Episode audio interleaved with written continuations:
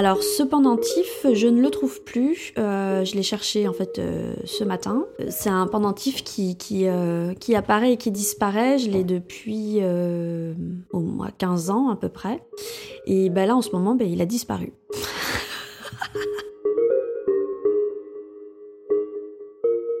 Des yeux rieurs qui ne vous lâchent pas, une énergie folle, Anne réveillerait un troupeau de chats endormis elle nous raconte l'histoire magique de ce pendentif qui va et vient depuis 15 ans.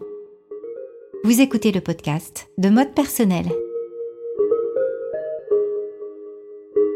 Euh, c'était un dimanche après-midi. J'ai fait la brocante euh, du mois de septembre euh, donc au Batignolles avec ma mère. Et on était en face du parc, l'ancien parc, le, vieux parc des Batignolles. Et on marchait dans on marchait dans cette brocante. Et puis on s'est arrêté devant un stand où il y avait différents objets dont un, un objet euh, en argent qui a attiré euh, mon regard et que j'ai euh, tout de suite pris dans les mains, manipulé. Ma mère l'a vu aussi et, on a un peu échangé avec la, vendeuse. Et puis ben, au final, ma mère m'a offert ce bijou.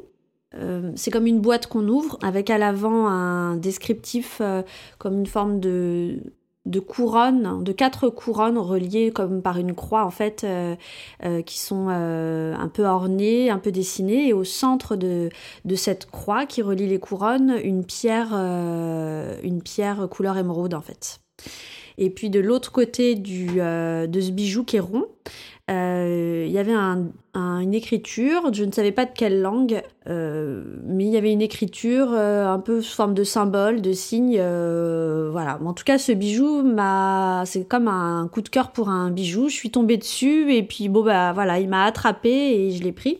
Et puis donc dans ce bijou s'ouvrait, c'est comme une petite boîte et on pouvait également mettre un fil pour le porter en pendentif. Ce que j'ai fait, j'ai acheté un fil en, en, en, nylon en fait pour le porter en pendentif et je l'ai beaucoup beaucoup porté.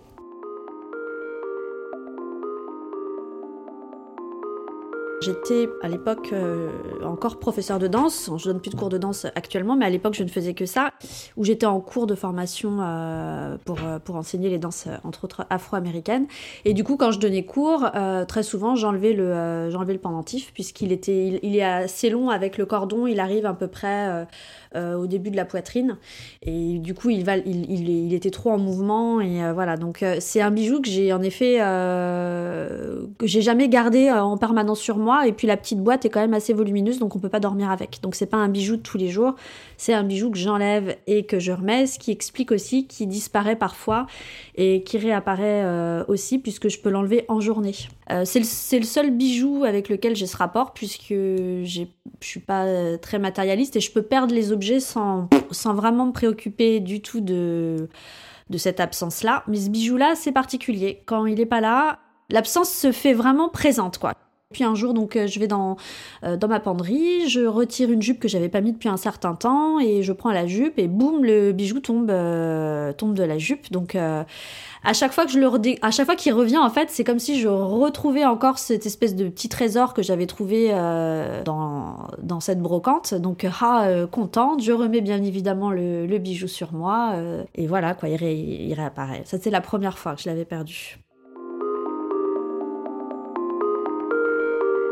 Je partais à vélo et la tâche du cordon en fait commençait à s'abîmer.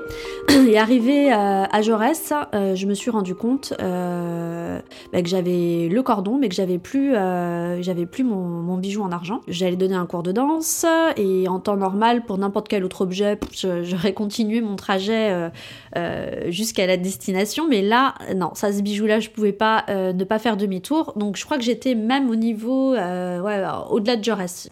J'ai fait demi-tour. On était en pleine journée il était 15 euh, heures, euh, euh, Barbès foisonnait de monde, il y avait des gens qui passaient sur les passages piétons allées et venues, enfin comme on connaît Barbès, les voitures aussi. Pour moi, j'avais très peu de chance de le trouver, mais j'y suis quand même allée. Donc j'ai fait demi-tour, j'ai rebroussé chemin et je suis arrivée devant la station Barbès, au niveau du passage piéton. Donc il y avait, euh, je sais pas euh, combien de personnes qui étaient passées depuis une demi-heure. Et puis c'est un bijou en argent. Il a pas une valeur, il a pas de valeur particulière, hein, mais euh, quand même on le voit. Et le bijou était tombé donc en plein milieu du passage piéton. Il brillait, mais il brillait vraiment. La, couleur argent était brillante. Personne ne l'avait vu, personne ne l'avait euh, touché. C'était comme si j'étais la seule à voir le, bijou sur ce passage piéton. J'ai pu récupérer donc ce bijou euh, euh, qui était intact en fait et repartir avec. Quoi. Il m'attendait en fait, mais je me suis demandé après si les gens le voyaient en fait. voilà.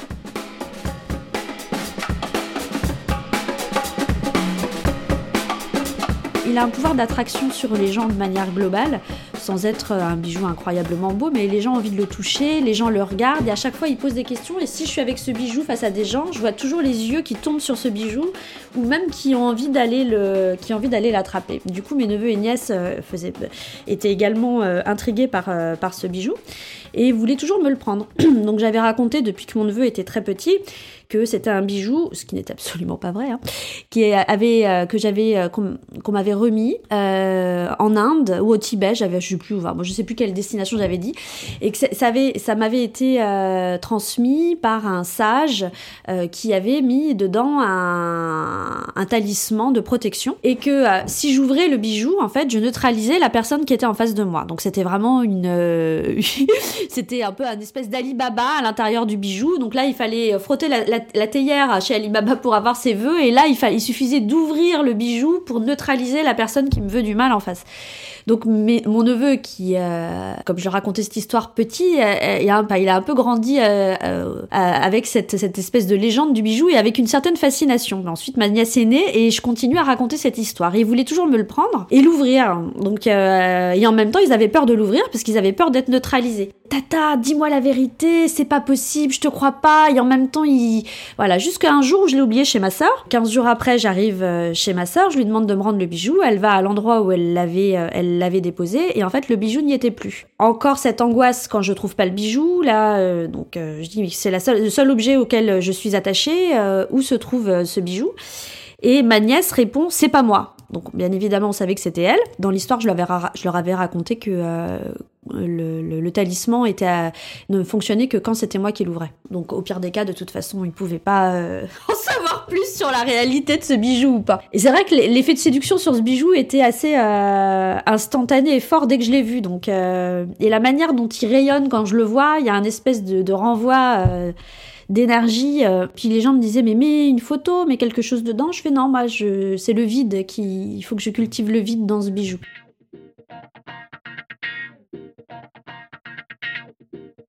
Vivre de, la danse, c'est compliqué quand on tourne pas en compagnie, ce qui était pas. Moi, je travaillais juste dans l'enseignement. Hein, je, enfin, et, c'est vrai que ce bijou a pris une place peut-être plus importante à cette époque, à cette époque-là, parce que c'était un peu mes, mon espoir aussi qui était mis. C'est pour ça que je laissais du vide à l'intérieur, parce que c'était la réalisation à venir pour moi. C'était pas euh, un bijou dans lequel euh, j'allais mettre une photo de quelqu'un de précieux ou du passé, ou euh, c'était vraiment quelque chose qui était en devenir et qui se développait. Et en fait, ce, vide-là, je pense que quelque part, c'était un c'était comme une, ouais, une énergie en devenir. C'était mon euh, et puis mes espoirs qui étaient dedans. Mais c'était vraiment fort quand je le tenais et quand on est dans des périodes un peu difficiles, euh, euh, bah, on n'est pas connecté à ce qu'il y a de meilleur en nous.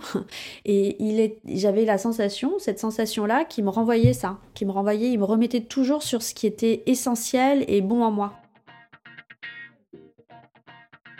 J'étais intriguée par l'écriture qui était euh, marquée à l'arrière du bijou. Et euh, un jour, euh, j'étais en train d'attendre un taxi dans le centre de Paris. Je devais être dans le cinquième, quelque chose comme ça. Et le taxi était très en retard. Il m'avait appelé pour me dire qu'il y avait à peu près 10 minutes de, retard. donc j'ai levé les yeux et devant moi, j'ai vu une boutique tibétaine. Et je suis rentrée dans, cette boutique. Et là, ah, bah, je vois des bijoux qui sont semblables en fait au, bah, à, mon bijou. Oui, donc la, la, dame qui est dans la boutique me dit ça s'appelle des, des gaous. Et elle m'explique en effet, donc je lui, je lui raconte l'histoire de ce bijou, je lui raconte le fait qu'il disparaît et qu'il réapparaît, et elle, elle, sourit et elle me dit mais c'est des bijoux en fait, c'est des bijoux qui vous choisissent. Donc c'est pas vous qui avez choisi ce bijou, c'est le bijou qui vous a choisi. Et en fait, à l'arrière du, bijou, là, je t'indiquais que euh, c'est un signe qui spécifie que euh, euh, c'est une maîtrise fine de la circulation de l'énergie dans le corps. et, et au final, bah, le bijou m'avait vraiment choisi, puisque et moi je l'avais choisi sans avoir aucune conscience de ce que signifiaient ces écritures et de ce que signifiaient ces symboles. J'étais choquée. Ça m'a fait. Je me suis vraiment dit, mais c'est quoi cette histoire magique, quoi? C'est quoi ce truc C'est trop bizarre. Donc le bijou était ma destinée et en même temps c'était ma destinée, ma destinée dans ma vie puisque mon travail c'est pas c'est pas juste un travail, c'est aussi un chemin de vie.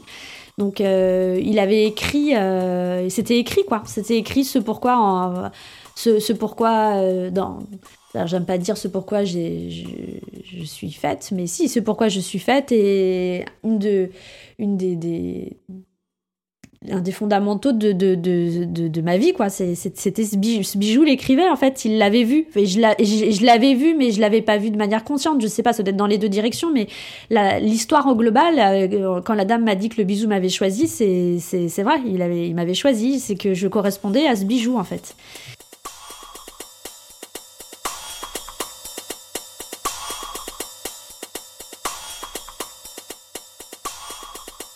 Quand j'ai monté mon premier studio euh, de pilates, euh, bar, euh, yoga, etc., j'ai fait appel à un graphiste et je lui ai raconté, on ne savait pas sur quelle voie partir pour faire le logo de ce nouveau studio. Et je lui ai parlé de plusieurs choses et je lui ai parlé de l'histoire de ce bijou. Et alors ça, ça l'a interpellé euh, tout de suite. Et du coup, il a pris des photos de ce bijou et il en a fait euh, bah, le logo. On a rendu très contemporain, hein, mais euh, on a épuré un peu le, bijou, mais c'est devenu le logo de, de mon studio. Et voilà, enfin pour moi, la boucle est bouclée entre guillemets. Alors c'est peut-être pour ça que je le retrouverai pas, je sais pas.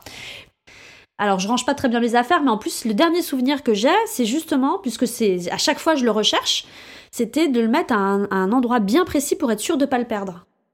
Et ce matin au réveil, j'ai dit où est-ce qu'il est? Et alors euh, j'ai cherché à cet endroit que je pensais et il y est pas quoi.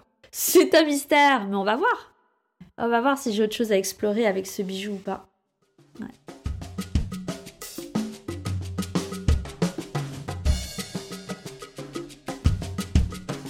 Votre boîte à trésors cache peut-être un bijou qui vous a choisi pour une bonne raison. Écoutez-le, il a sûrement des choses à vous dire. Si vous avez aimé l'épisode d'Anne, laissez un commentaire sur iTunes ou SoundCloud et partagez-le. Vous avez écouté le podcast de mode personnel